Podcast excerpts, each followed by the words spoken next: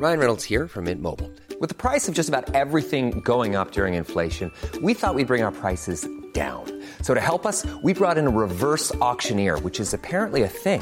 Mint Mobile unlimited premium wireless. Ready to get 30, 30, bit to get 30, bit to get 20, 20, 20, bit to get 20, 20, bit to get 15, 15, 15, 15 just 15 bucks a month. So, Give it a try at mintmobile.com slash switch. $45 upfront for three months plus taxes and fees. Promo for new customers for limited time. Unlimited more than 40 gigabytes per month. Slows. Full terms at mintmobile.com.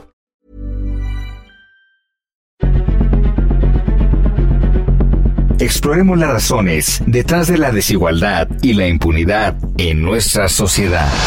Contaremos casos y los explicaremos. Presentaremos aquellas historias que interesan a la gente.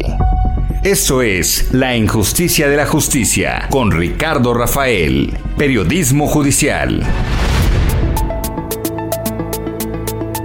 ¿Qué tal? Buenas noches. Esto es La Injusticia de la Justicia. Soy Ricardo Rafael. Le doy la bienvenida. Hoy vamos a hablar de las policías, particularmente aquellas que se encuentran más próximas a nuestra vida cotidiana como ciudadanas, como ciudadanos. Las policías municipales. Y arrancamos, como aquí lo hacemos todas las semanas, con un caso concreto. Le damos voz a quien no la tiene. Y hoy está con nosotros Carlos Portillo Juárez. Él es un comerciante, vive en el municipio de Xostla, en Puebla, y nos narra la terrible muerte de su hijo, también de nombre Carlos Portillo, un joven egresado de la UAP, que fue asesinado por la policía municipal, no en la calle, no en un paraje apartado, sino dentro de la presidencia municipal.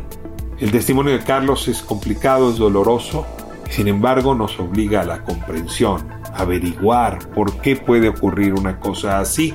Y por eso en el segundo segmento hemos invitado a la doctora Sandra Hernández Cetina. Ella es doctora en Derecho, acaba de publicar un libro, Nuevo Modelo Policial, donde justamente nos habla de la evolución de las policías en México, en el mundo, sobre todo a partir de que se empezaron a profesionalizar en el siglo XIX, se volvieron policías investigadoras, se volvieron policías, digamos, con cierta protección frente a las presiones políticas, se volvieron policías muy distintas al ámbito militar. Es una larga discusión muy, muy a tono con lo que estamos viviendo el día de hoy y también, insisto, con claves importantes para eh, descifrar el trágico caso de Carlos Portillo. Así, nuestro tema de hoy en la noche, comenzamos. Abrimos la injusticia de la justicia esta noche con ah, una entrevista a Carlos Portillo Juárez, lo comentaba hace un momento, padre de un muchacho, un joven egresado de la Benemérita Universidad Autónoma de Puebla, asesinado por policías en los separos de Xoltla, allá en Puebla. Es un caso que, como mencionaba, nos refiere al de José Eduardo Ravelo, aquel muchacho veracruzano que sufrió es una suerte similar allá en Mérida. Y mientras eso estaba pasando en la, península del sureste, pues algo similar estaba ocurriendo en Xostla y nadie le hizo caso. Y, por eso recibimos esta llamada de Carlos Portillo y la importancia de, de conversarla en público, de darla a conocer. Don Carlos, muchas gracias por acompañarnos a la Injusticia de la Justicia aquí al 98.5 del Heraldo Radio. Al contrario, es un gusto y yo soy el agradecido con ustedes. Estoy a sus órdenes. Carlos, pues ah, obligado a visitar la traumática circunstancia por la que ha atravesado su familia. Es decir, el, el asesinato a manos de la policía en los separos de Shortla. Yo le ruego que con el detalle que su corazón y que su conciencia pueda eh, ofrecer, eh, nos cuente cómo, cómo ocurrió esta tragedia eh, antes de proceder a, a, entender la circunstancia en la que el expediente se encuentra hoy. Le, rogaría que hiciéramos un viaje en el tiempo, nos ofrezca fecha, nos ofrezca lugares y nos ayude a entender qué fue lo que ocurrió. Pues mire, desgraciadamente nos tocó padecer esta situación que con mucha frecuencia se da en este país por la delincuencia y que desgraciadamente eh, la delincuencia es apoyada por la propia autoridad. como en el caso que está pasando en muchos lugares, aquí suele que está sucediendo algo similar. Mi hijo fue detenido el 12 de junio por eh, supuestos policías de aquí del municipio de San Miguel Xostla. Y digo supuestos policías porque muchos de ellos ni siquiera eran policías, eran gente de otro tipo de actividad, pero apoyados por el presidente municipal Ángel Flores Ramos. Y en este caso, pues eh, son responsables muchos, ¿no? Regidores y muchos, el ayuntamiento en pleno, porque ¿cómo es posible que todos sabían y estaban de acuerdo que tenían allí no a policías, sino a criminales? Y bueno, mi hijo es detenido, llevado a los separos el 12 de junio, como a las 7, eh, siete y fracción de la tarde, 7 y 10 por ahí así, algo así, este, y, es ingresado a, una de las celdas. Yo lo acompañé, él se subió bien a la patrulla, yo me subí con él, no se puso necio, no, él estaba bien en sus cinco sentidos. ¿Por qué lo detienen? ¿Qué estaba haciendo? ¿Cuál fue el argumento? Por una riña ahí en, en la vía pública.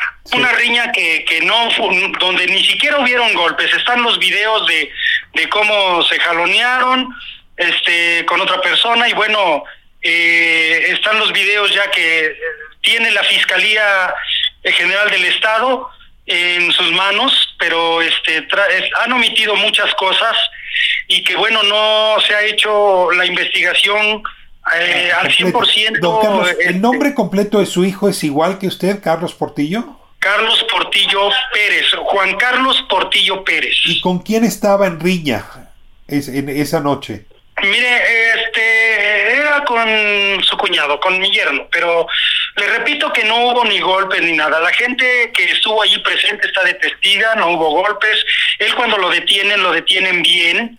A ver, ¿quién le habla a la policía? ¿Por qué le hablan a la policía? Este, no sabemos quién le haya hablado, pero es de las personas que allí en ese momento estaban en la calle o pasaban y le hablan a la, a la policía y este y llega de inmediato y yo también llego en ese momento porque alguna persona o alguna una vecina viene y nos avisa y vamos este salgo corriendo y este y llego cuando la policía llega. Entonces lo agarran y yo les impido que lo agarren porque son golpeadores los los conocemos y yo les digo que no toquen a mi hijo. Dicen nos los vamos a llevar le digo ok pero no me lo toques yo hablo con él y que se suba bien a la patrulla no te preocupes Nadie había ingerido bebidas alcohólicas, no había este, ninguna sustancia tóxica, no había más que la adrenalina de la riña y riña verbal.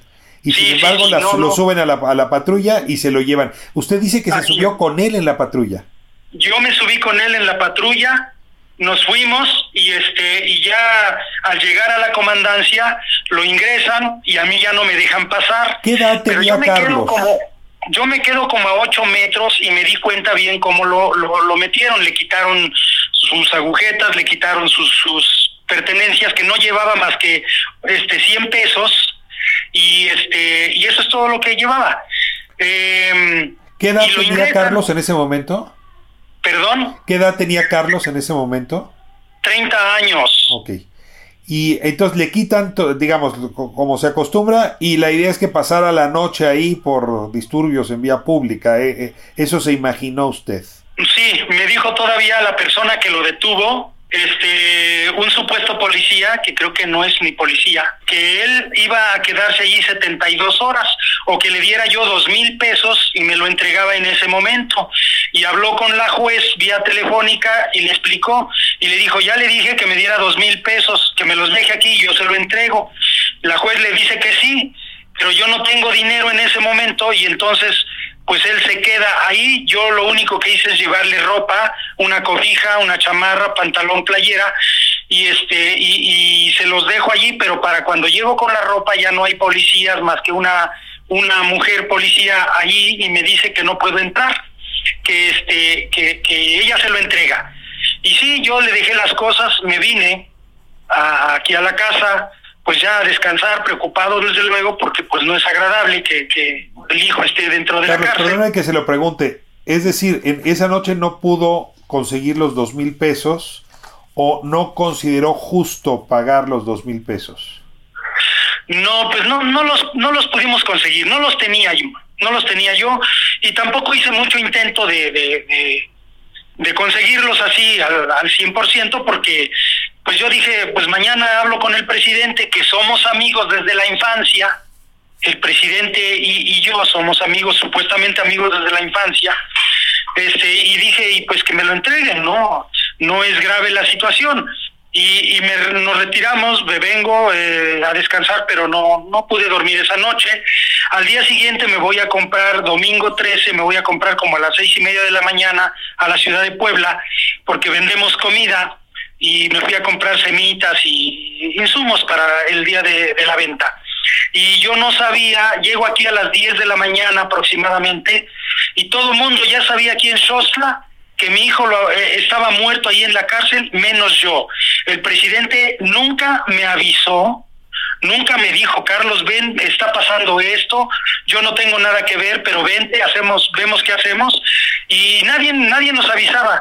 Si, si no es que por, por mi hermano Alberto Portillo, que va a la comandancia, y este y mi cuñado Antonio Cervantes, mi sobrino Ángel Ociel, iban a ver a mi hijo y a llevarle de desayunar y se encuentran con que ya está acordonada la zona, no hay acceso a la comandancia y, ellos dicen, bueno, pues venimos a ver Juan Carlos Portillo, y dice, no, es que nadie puede pasar, ya no los dejaron pasar. Por ahí alguien se no le quedó otra más que decirle a mi hermano Beto, se llama César Estrada esta persona, César Estrada Flores, de la policía, que tampoco era policía, creo, pero ahí estaba involucrado en eso, y le dice a mi hermano que mi hijo está muerto, a mi hermano Alberto Portillo. Y entonces, pero no los dejan verlo, se vienen de inmediato, mi hermano, mi sobrino y mi cuñado, y me avisan, y yo en ese momento pierdo la cabeza, yo no sé qué, cómo fue que llegué allá, pero llegué, mi hija Ana Laura Portillo me sigue, y me sigue mi hermano Alberto. Llegamos, nos metemos a la comandancia, es cierto, no nos dejaban pasar, se pusieron, pero yo pues no, no, no tenía cabeza para escuchar a nadie ni me metí.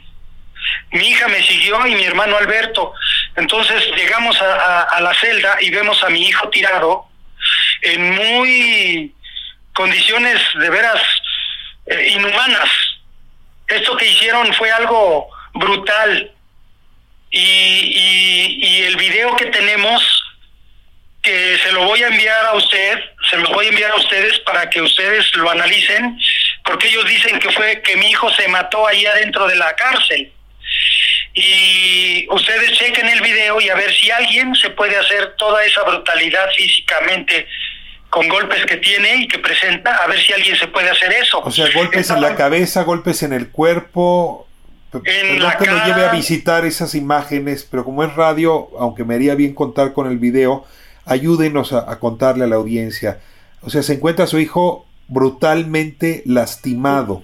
Sí, golpeado de la cara. El video lo hemos estado mostrando aquí a las personas en Shostka para que conozcan la verdad y que no siga el ayuntamiento diciendo que mi hijo se asesinó, que él se mató. Tiene un cordón en el cuello, está muy golpeado de la cara. Cada persona que ve el video dice, no, Carlos, esto no es posible, que y menos que quede impune.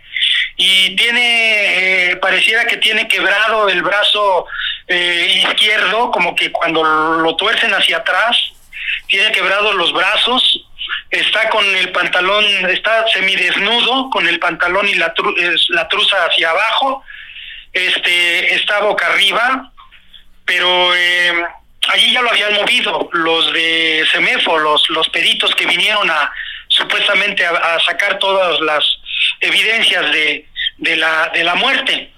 Y entonces este, nosotros tomamos ese video, pero lo hemos mostrado ante la gente para que vean que mi hijo no se pudo haber causado todo ese daño. Es una brutalidad. El gobernador del estado lo reconoció en un principio y dijo también que eso fue una brutalidad policíaca, pero él no ha visto el video que tenemos. Este video solamente se lo hemos pasado oficialmente a noticieros eh, a la octava, que nos hizo favor de entrevistarnos hace unos días allá en sus instalaciones en, eh, de televisión en México. Y ellos son los que lo tienen. Este, si ustedes me permiten, sí, después lo, se los comparto. Se lo voy a agradecer, se lo voy a agradecer. Ahora, Carlos, ustedes llegan a la convicción inmediata de que eso fue un asesinato. Sí. Eh, ¿Qué, sigue después? ¿Denuncian el asesinato? ¿Pueden llevarlo ante el Ministerio Público? ¿Llega a las manos del juez? ¿O qué ocurre después de estos hechos, eh, eh, digamos, judicialmente? Mire, eh, ese día la gente se enardeció porque se, se, hizo mucha, este, un, un, fuerte movimiento por parte de la gente de Shostla en el Zócalo, pero no era tanto, mi hijo fue la gota que derramó el vaso, dicen, pero no era tanto que la gente este, estuviera allí por esa situación esencialmente, sino que ellos, la policía, el ayuntamiento, ya venían arrastrando un negro historial de que a cualquier gente que metían la golpeaban, le robaban su dinero y muchos, a mucha gente la detuvieron sin motivo alguno, sin motivo alguno, solo era porque ellos ya les había gustado, eso su, eh, se sienten bien, ya, ya ellos traen así en la sangre de golpear, de, de, de hacer cosas malas, de robarle su dinero a las personas, y la gente se enardeció y en ese momento les gritaba todo eso. De cuando los detuvieron, de cuando detuvieron a su hijo, a su hija, que les golpearon, la desnudaron, les robaron, en fin, muchas cosas.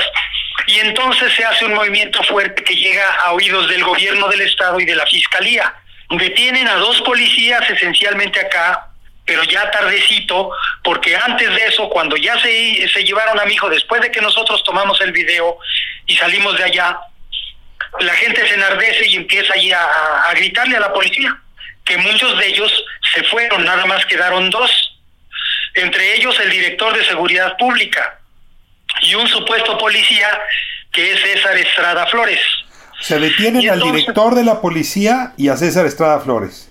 Sí, ahí quedan ellos dos y entonces la gente los detiene, ya no los deja ir, pero todos los demás se fueron.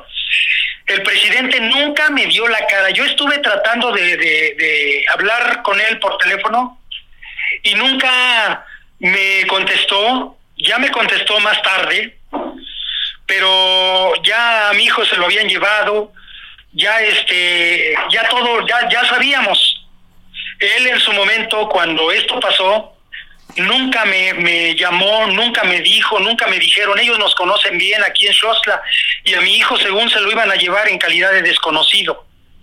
Los mismos policías, hay algunos de ellos que conocieron bien a mi hijo, creo que uno de ellos, por cierto, es Antonio Aarón Ruiz Pérez, fue compañero de mi hijo en la escuela, algo así, eh, desde la primaria.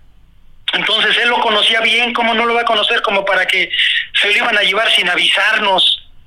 Pero es que, pues este, a mi hijo lo habían asesinado, por eso querían ocultar las cosas, se llevaron, este, sacaron las cámaras de grabación, las manipularon, Hoy también la Fiscalía General del Estado ha manipulado mucho la información, nos negó siempre a mí, eh, me, han, me, negaron durante mucho tiempo que me dieran a mí la, la, carpeta de investigación, los audios, los videos, las audiencias, eh, siempre me negaron, ya no los entregaron, pero han manipulado mucho la información.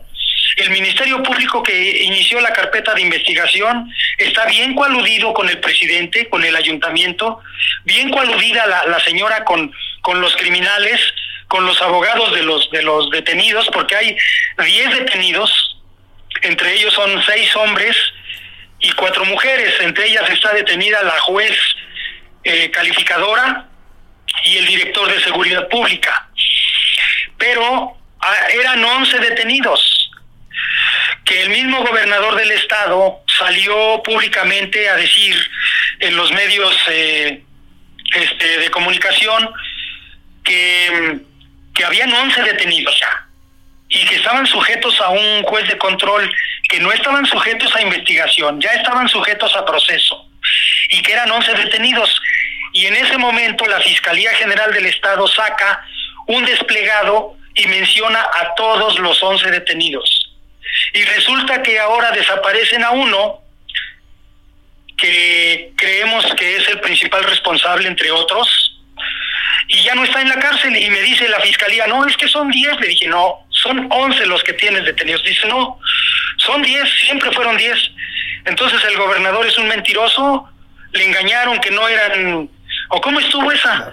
La fiscalía saca el... ¿Podemos intuir qué fue lo que pasó? O sea, a partir del conocimiento obtenido por, por ustedes desde junio a la fecha, ¿puedes, ¿puede usted decirnos qué ocurrió entre que usted lo dejó ahí en la comandancia y las 10 de la mañana cuando su hermano Alberto recibió esta terrible noticia? ¿Puede, puede reconstruirnos lo, lo, la evidencia que tiene?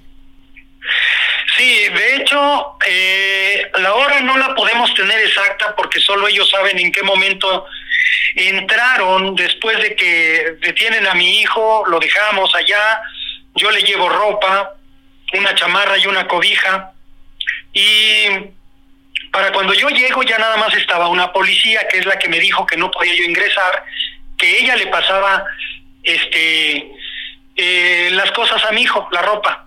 Yo me retiro, se las dejo y después pues no sabemos en qué momento, a qué hora ellos pudieron haber regresado entraron a la celda y golpearon a mi hijo brutalmente. Por un asunto de crueldad, de diversión, de venganza, ¿cuál pudo haber sido el motivo para esta brutalidad? Mire, se conjugan dos cosas importantes que usted ha mencionado.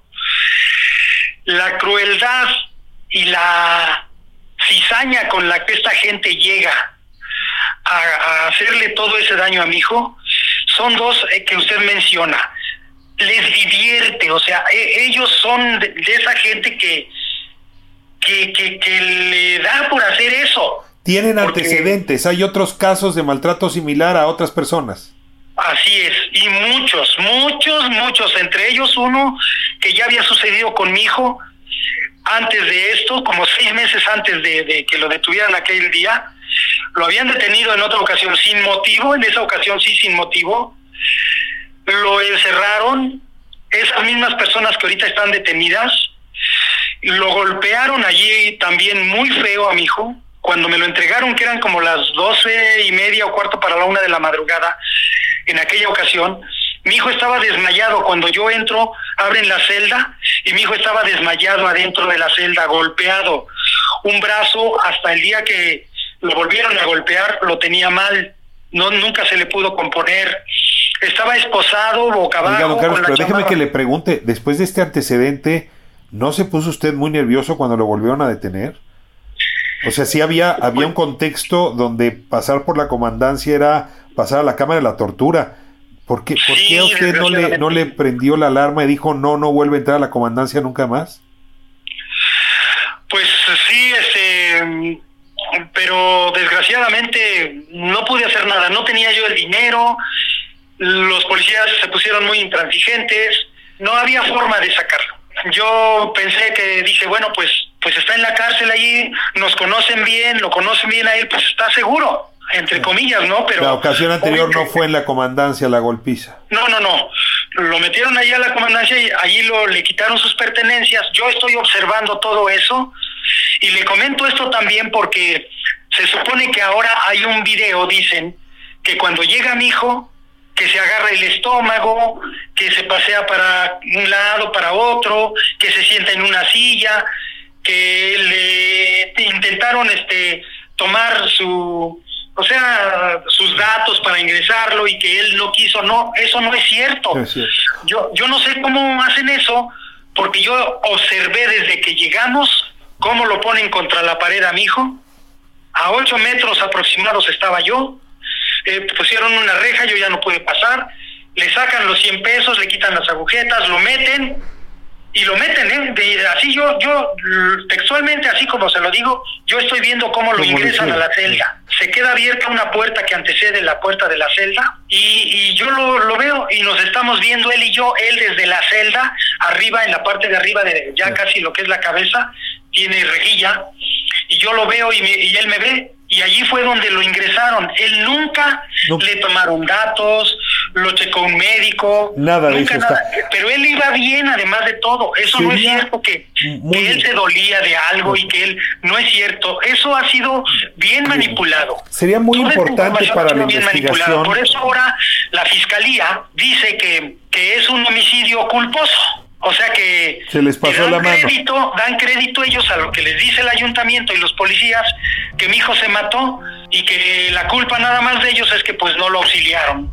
Y nosotros sabemos perfectamente que es un homicidio doloso. Doloso. Don Carlos, muchísimas gracias por uh, comunicarse con la injusticia y la justicia. Que estén muy bien, que tengan muy buen día, muchas gracias.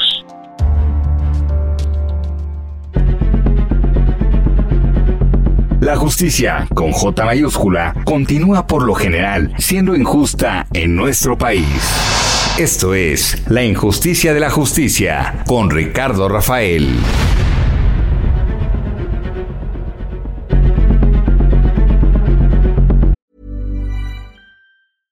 Spring is my favorite time to start a new workout routine. With the weather warming up, it feels easier to get into the rhythm of things. Whether you have 20 minutes or an hour for a Pilates class or outdoor guided walk, Peloton has everything you need to help you get going. Get a head start on summer and try Peloton risk-free with Peloton Rentals at onepeloton.com slash bike slash rentals. Continuamos con más del periodismo judicial al estilo de Ricardo Rafael.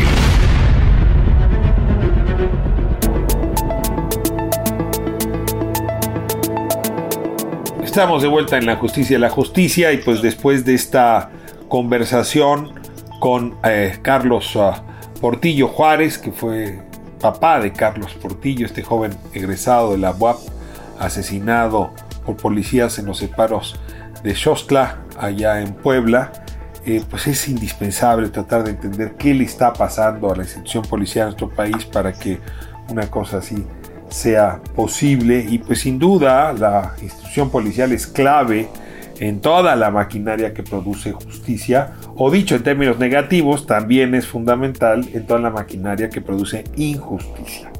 Hoy para hablar del modelo policial tengo conmigo a Sandra Regina Hernández Cetina. Ella justamente publicó en fechas recientes su texto nuevo, modelo policial, eh, a partir del Centro Universitario de Estudios Jurídicos. Es un texto del año pasado, así es que viene casi salido del horno y nos permite justamente hablar de esta institución que hay que decirlo de entrada, goza de mala salud en la percepción ciudadana, habrá que ver por qué, cuál ha sido su evolución y dónde se encuentra. Pero pues para abordar estos temas tenemos a la especialista y le quiero dar la bienvenida. Sandra, buenas noches, bienvenida aquí a la Injusticia de la Justicia. Hola, ¿qué tal? Buenas noches, eh, Ricardo. Buenas noches al auditorio, a todos los que nos escuchan. Al contrario, es un placer estar aquí. No el motivo, pero sí la razón de estar con ustedes, platicar y saludarlos. Sandra, pues déjeme comenzar por una reflexión que aparece, eh, digamos, luego, luego en su libro, y es uh, advertir que la policía como hoy la conocemos, ¿no? Esta que vemos en las series, ¿no? Esta que vemos en las películas, de un agente profesionalizado, dotado de capacidades, eh, que se le blinda de presiones políticas, que, digamos, conduce la relación con los victimarios, pero también que protege a las víctimas. En realidad es una institución muy reciente, es una institución uh, moderna en el sentido de que arrancó después de la Revolución Francesa, casi me atrevería a decir, realmente es una institución del siglo XIX y ha tomado tiempo justamente para lograr su, su perfeccionamiento. Yo, yo, le ruego que nos hable un poco del origen de esta institución y cuáles son los parámetros que definen una policía moderna.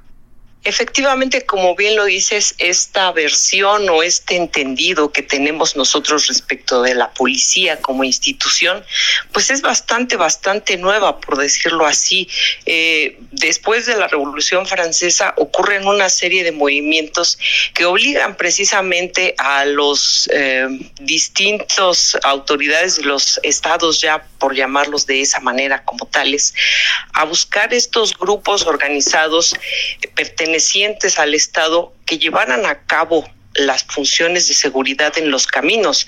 Durante mucho tiempo, desgraciadamente, estas tareas de seguridad, que hoy día les podemos decir de seguridad, en aquella época no estaban planificadas para la ciudadanía. Es decir, del punto de vista o la manufactura de estas instituciones era más bien de resguardo de lo que podríamos decir en aquel momento las instituciones del Estado y los poderes del Estado. Es a partir de la Declaración Universal de los Derechos del Hombre cuando se empieza a buscar el sentido de seguridad para los individuos, para las personas, para los seres humanos. Entonces, eso nos da un parámetro de por qué muchas veces estas instituciones en ocasiones siguen actuando con quizá con esa inercia anterior de ser el resguardo del Estado o para el Estado. Eh, lo estamos viendo o lo vimos apenas en estos eh, recientes hechos en Dos Bocas y en otros, en donde pareciera entonces que las instituciones policiales a quien están defendiendo no es a los ciudadanos, sino directamente a las instituciones eh, del Estado. miro, pero por otro lado, pero le escucho hablar y sí, me imagino, no sé, a la guardia pretoriana que custodiaba al emperador romano, ¿no? O a los caballeros de la mesa redonda, ¿no? Que custodiaban al rey Arturo. O sea, la policía estaba al servicio del poder, no eran guardias al servicio del pueblo. Y usted entonces diría que es la Declaración de Derechos Humanos la que, la que modifica el, el objeto de custodia, el sujeto de custodia de la policía. Así es, sobre todo porque en aquella época, recordemos, la policía servía para recaudación, recaudación de impuestos y transporte de mercancías. Entonces, no era tanto pensado en las personas, ni tanto menos en la seguridad de las personas, sino en la seguridad de los impuestos y de las mercancías. Pues ahí tenemos a Robin Hood, ¿no? Esta, este traslado de impuestos, de llevar y traer dinero, y que quienes lo custodiaban pues precisamente era la guardia del rey o de los príncipes o de quien del señor feudal o quien estuviera y esas esos son los antecedentes de nuestros cuerpos de policía. Ahora Sandra, eh, eh, eh, la, la, la profesionalización policial pasa por un primer divorcio, si me permite llamarlo así.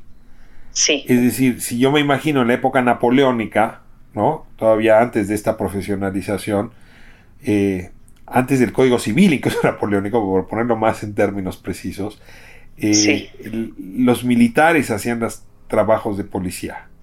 ¿Qué es lo que provoca que se desmilitarice la función policial? ¿O que ocurre este divorcio? Que se separen los cuerpos policial y militar es precisamente, eh, por ejemplo, en España, con Fernando VII, eh, quien determina que eh, no debe estar toda la milicia llevando a cabo estas tareas de seguridad de los caminos y decide separar parte del cuerpo militar para que lleven a cabo estas tareas de los caminos. Es en realidad una exigencia de los comerciantes de la época que solicitan o que exigen el resguardo del traslado de las mercancías, pero no que la lleven directamente, ahora es que no las lleven directamente estos militares, sino que sean personas, eh, eh, no podemos decir en aquella época civiles, pero que sean personas que no pertenezcan a la milicia, porque a final de cuentas sentían que a quien resguardaban era a, eh, los intereses del rey del rey Fernando en este caso. y lo que ellos querían era que defendiera los intereses de la persona, es decir, de los comerciantes. Entonces ahí es donde se empieza a dar esta separación entre lo que podríamos decir propiamente militar y ya eh, primariamente civil. Ahora, entre las habilidades del policía, que sí es distinto a las habilidades del militar, efectivamente aparece la investigación, ¿no? Es decir, y, y, perdón que siga con referencias literarias, pero pero Sherlock Holmes pues no es más que una, una francamente un abuso de la literatura para hacer lucir a Scotland Yard, ¿no? Esta eh, eh, oficina policial que en Inglaterra eh, empieza a desarrollar destrezas de investigación dactilar, balística, eh, en fin, forense de distintos tipos. A ver, cuénteme en qué momento aparece esta tarea de investigación y por qué esto distingue en efecto al policía del resto de los agentes del Estado. Pues surge efectivamente cuando el, mm, en, el, en la época del positivismo el método científico empieza, por decirlo así, a popularizarse para otras áreas, deja de ser únicamente una cuestión eh, médica o eminentemente científica y se traslada a otros ámbitos del conocimiento, como en el caso de las ciencias sociales. Y es cuando se empieza a hablar de estos investigadores sociales o de estos científicos sociales y evidentemente la investigación de los delitos, que desde hace mucho tiempo, desde hace más de un siglo, se llama propiamente investigación, pues decide traer este tipo de técnicas que presuntamente den objetividad y certeza respecto de los resultados. Es decir, tal vez no es como en la física o en la química que se tiene al 100% controlado lo que pueda ocurrir, pero ah, hacia las ciencias sociales se piensa que sí existe una manera de determinar hacia dónde puede girar la investigación o hacia dónde puede caer la responsabilidad. Y evidentemente es lo que hace eh, eh, parte de esta de esta novela en Scotland Yard, ¿no? Es decir, que son cuestiones bastante teóricas de las cuales se puede establecer una hipótesis y a final de cuentas comprobarla. Luego a veces no le salen las cosas también a los policías como sí. Sherlock Holmes, pero bueno, esa, esa ya es una discusión con la ficción. Eh, hay, hay una relación muy complicada entre el poder político y la policía. O sea, quien tiene a la policía tiene el poder político. Fusé, para seguir con, eh, digamos, eh, ejemplos de esta época, eh, es ese policía de la época napoleónica que se pone al servicio del poder y que al mismo tiempo pues empieza a darle fuerza a la policía francesa. Yo no estoy seguro si Víctor Hugo se inspiró en Fouché para inventar a Javert, ¿se acuerda? Eh, justamente el inspector, ¿no? Que en Los Miserables es implacable, durísimo, pero bueno, e ese policía en efecto, eh, si está en, en, la bolsa de un emperador, si está en la bolsa de un político relevante, eh, es un arma letal.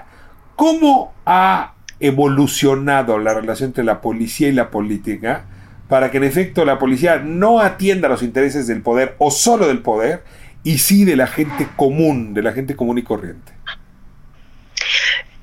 Pues eh, desgraciadamente sigue bastante ligada eh, desde el periodo liberal, por ejemplo, en nuestra época, en México, perdón, escuchábamos a Manuel Otero precisamente señalar cuáles debían ser las diferencias entre un soldado y un gendarme, acorde al léxico de la época.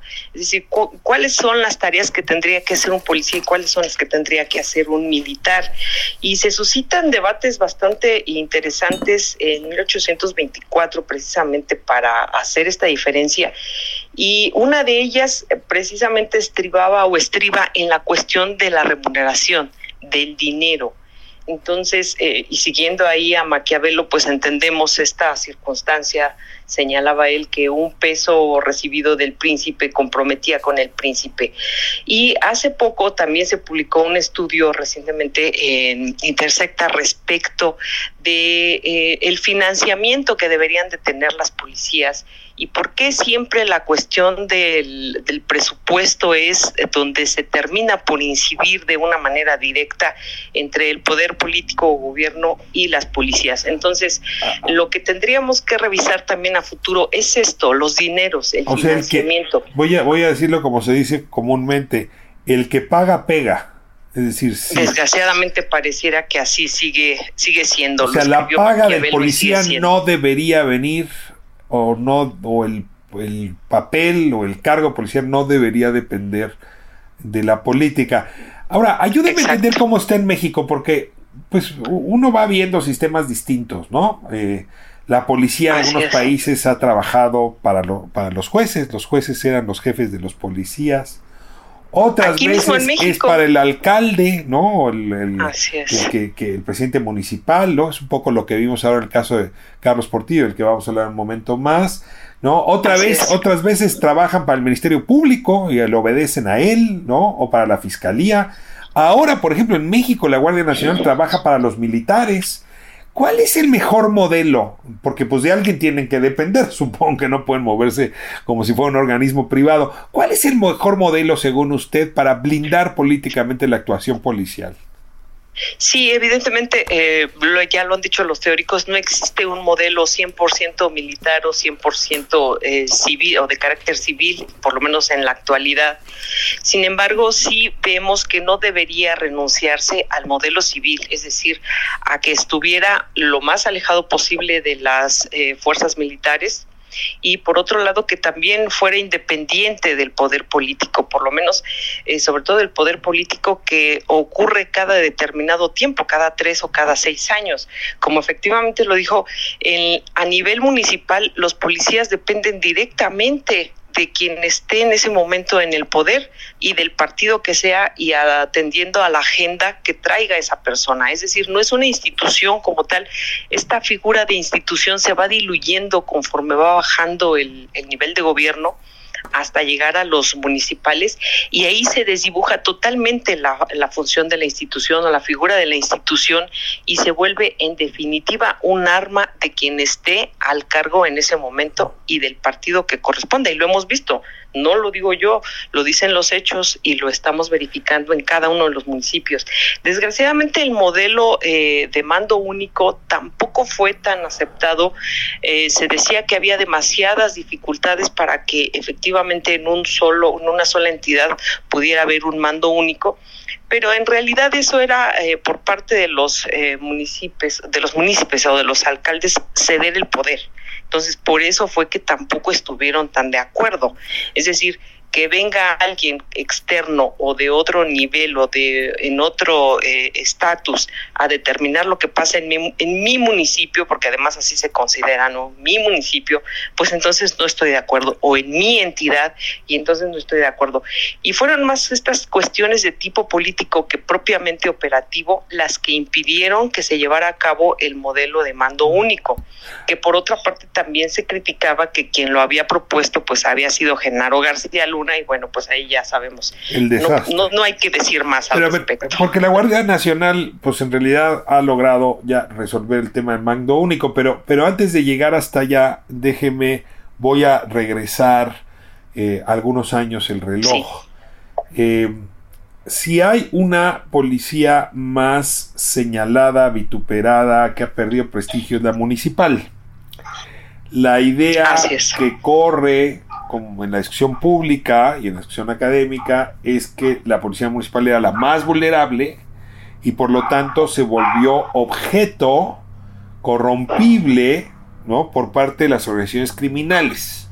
O sea, organización criminal que quería dominar un municipio o una región, pues lo que tenía que hacer es controlar a la policía municipal y nombrar al director o a la cabeza de la policía municipal.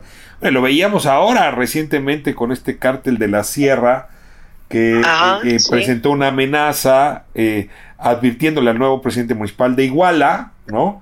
Que o bien les deja nombrar al director de la policía o bien van a matar gente. A ver, ¿usted aceptaría que el principal eslabón, eh, el eslabón más débil es la policía municipal? Y que por lo tanto habría que desaparecerla para que otra policía más fuerte ocupara su lugar? Depende que entendamos por más fuerte, pero lo que ha pasado con las policías municipales es que se les ha olvidado realmente.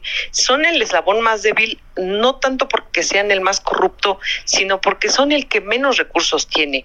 Yo he visitado municipios donde solo tienen seis policías y dos patrullas. Es decir, no hay recursos, los salarios son de seis mil pesos al mes, por ejemplo, no hay recursos eh, de gasolina, de eh, autopartes, de refacciones, de computadoras, de internet. Es decir, hay municipios de verdad totalmente olvidados y no estoy hablando de un municipio perdido en no sé dónde. Hablamos de estados del norte. Los estados en los que yo he ido, en los que he impartido capacitación, muchos de ellos han sido los del norte y he encontrado estas dificultades. Es decir, seis policías en un municipio, pues de qué tamaño tendría que ser el municipio para que solo seis dieran la seguridad o ah, cumplieran con todas las funciones que tendrían que cumplir. Y dos patrullas, y una de ellas asignada al municipio, es decir, a las tareas del presidente municipal. y la otra es la que está asignada a las tareas de la policía propiamente. Es decir, no hay recursos. Es el eslabón más débil porque se ha olvidado de él, han sido olvidados. Entre todas las múltiples necesidades que hay en los municipios, se atiende todo lo demás que se ve y la seguridad pública se deja muchas veces a manos de los propios ciudadanos y no se fortalecen las policías. Y la otra, la más importante y que es la que hemos eh, estado eh, impulsando nosotros es la capacitación. Si no hay gasolina, si no hay policías, si no hay patrullas, mucho menos hay capacitación. Y eso es tangible en cualquiera de los reportajes que vemos o en cualquiera de las notas periodísticas que vemos. Estoy con Sandra Regina Hernández Cetina, autora del libro Nuevo Modelo Policial, pues hablando de este drama que explicaría buena parte de las fallas del sistema de justicia. Si no hay policía capaz, de investigar, de proteger a la gente, de proteger los derechos, pues en efecto el resto del sistema eh, pues de justicia eh, rueda por la escalera. Sandra, voy, al caso que nos ocupa hoy, el de Carlos Portillo Juárez. Nos contó el drama hace un momento, eh, la muerte de su hijo, lo detienen policías municipales ah, porque traía una riña con su cuñado en la calle, donde no hubo ni golpes ni nada se lo llevan a la presidencia municipal de Xostla, eh, lo encierran en la noche y al día siguiente aparece muerto, ensangrentado, golpeadísimo. Estaba en manos de la autoridad municipal, estaba en manos de la policía. Y lo que Carlos Portillo Juárez asume es que lo que ocurre es que esos policías, uno, responden al, eh, al crimen organizado. Y dos, que tienen esta práctica cruel de lastimar seres humanos e incluso asesinarlos. La verdad es que la historia es aterradora, ojalá y fuese única. En realidad, poco se conoce de este caso, hemos visto muchos otros justamente en el sureste. Yo, quisiera preguntarte eh, en esta última, eh, eh, digamos, evaluación del caso, ¿cómo ocurre que el crimen organizado se vuelve el jefe de estas policías? ¿Y cómo ocurre que estas policías acaban siendo tan crueles como lo que estamos viendo? Sí, eh, desgraciadamente volvemos a la cuestión de los recursos y de los del dinero, de los saberes. Y en estos lugares a veces tan olvidados con estos salarios tan bajos, no digo que eso se justifique, eso no justifica nada, pero vamos, hay muchas razones o muchas circunstancias por las que el crimen organizado puede acercarse de manera directa a los elementos de la policía o de seguridad pública del nivel que sea. Es decir, no solamente a alguien que trae una patrulla o que está destinado a una oficina, sino incluso de mando dentro de la propia corporación o a nivel estatal. Entonces, ese poder de corrupción que tienen, bueno, lo hemos visto con otros, con gente como fiscales anticorrupción o fiscales antidrogas. Es decir, el dinero que tiene el crimen organizado es suficiente como para poder acercarse a cualquiera y ofrecer cantidades que muchas veces estas personas ni siquiera se imaginan que podrían tener. Entonces, en ese sentido, se entiende por qué el crimen organizado puede acercarse. Lo que no se entiende es que estas personas con esta posibilidad posibilidad de ejercer semejante nivel de violencia obscena o placentera puedan pasar los exámenes presuntamente de control de confianza a las que deben ser sometidos los integrantes de los cuerpos de policía. Eso sí resulta inexplicable en el sentido, por lo menos que esté estructurado el sistema y que exige exámenes eh, muy precisos, psicométricos, y psicológicos respecto de las variaciones emocionales o inestables que pueda tener una persona. Tendríamos que suponer que estas personas de entrada pues no fueron sometidas a estos exámenes o que a pesar de no haber eh, pasado o acreditado los mismos, pues fueron de todas maneras ingresadas a estos cuerpos de seguridad.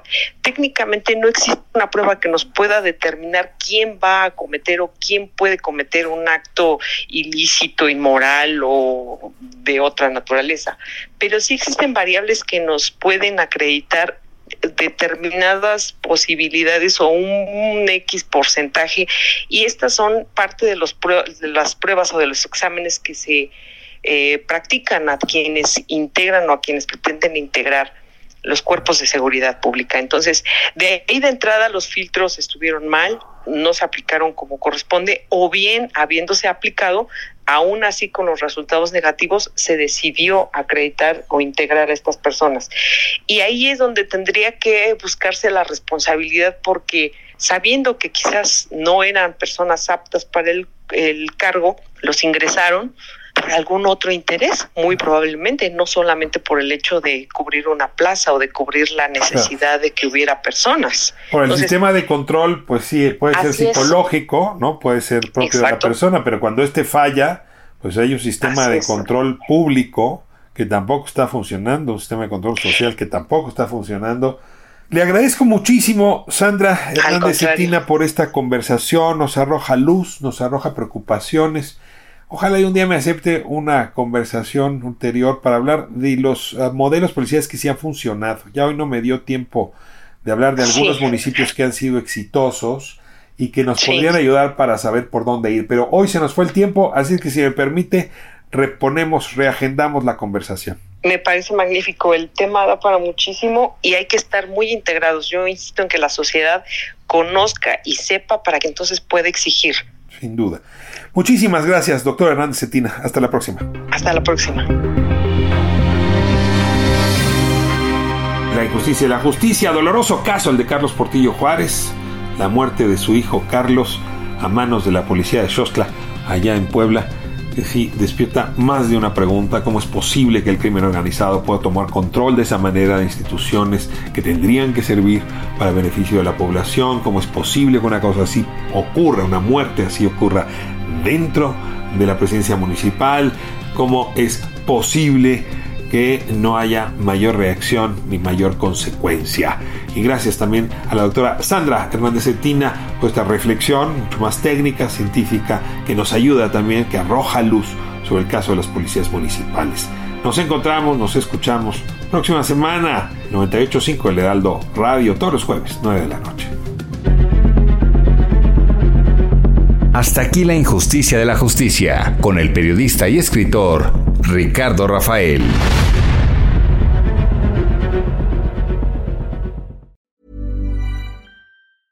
Hi, this is Paige from Giggly Squad, and I want to talk to you about Splash Refresher and my water intake. Okay, so you guys obviously know that I'm a hydrated girly, but sometimes when you drink that much water, it starts to just taste bland and you're just like, I need something to spice it up. That's why I love Splash Refresher. It has zero sugar, zero calories, and it's a splash of sweetness. And they come in five different flavors. They're so good wild berry, acai grape, pineapple mango, lemon, and mandarin orange. My favorite is the wild berry because I just I just love a berry. So if you're like me and you're drinking water all day, then try Splash Refresher. It's going to absolutely change your water game and it's good for you.